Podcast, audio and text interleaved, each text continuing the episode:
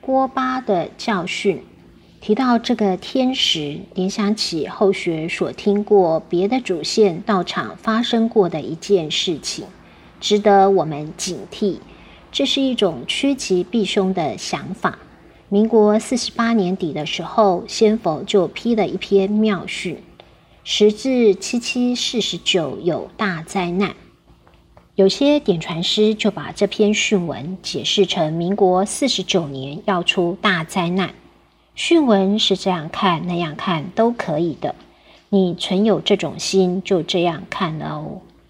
这样看就解释成不出三年会有大灾难出现，台湾会死的没有剩下几个人，怎么办呢？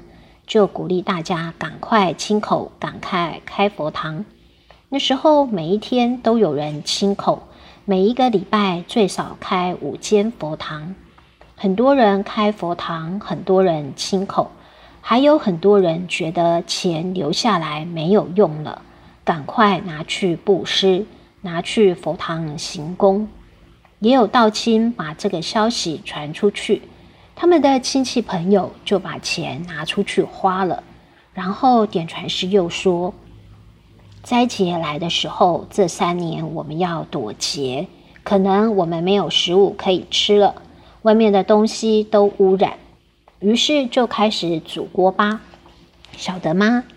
饭把它烧到最后一层，变成锅巴，然后通通把它晒干存起来，把一袋一袋的面粉袋都装满了，整个房子都囤积晒干的锅巴，每一家都存锅巴，打算那个时候躲灾要用。结果四十九年没事，五十年也没事，五十一年没有事，五十二年还没有事，锅巴都发霉了。后来这些人百分之九十都开灾，因为那样子而亲口的都开灾了，因为想躲劫避难而设的佛堂，通通都收起来。这是民国四十九年的事。这是他们以前所受的教训。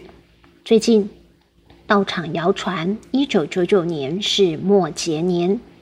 他们的点传师说：“我们道场不敢讲这个话，我们吃过亏。”他说：“我们的坛主倒了八成，后来才重新再来，这真的是一个问题。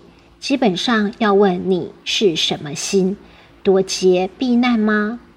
实际上，我们修道不是为这个来的。修道的目的是归根认母。这里一个叫短暂，一个叫永恒。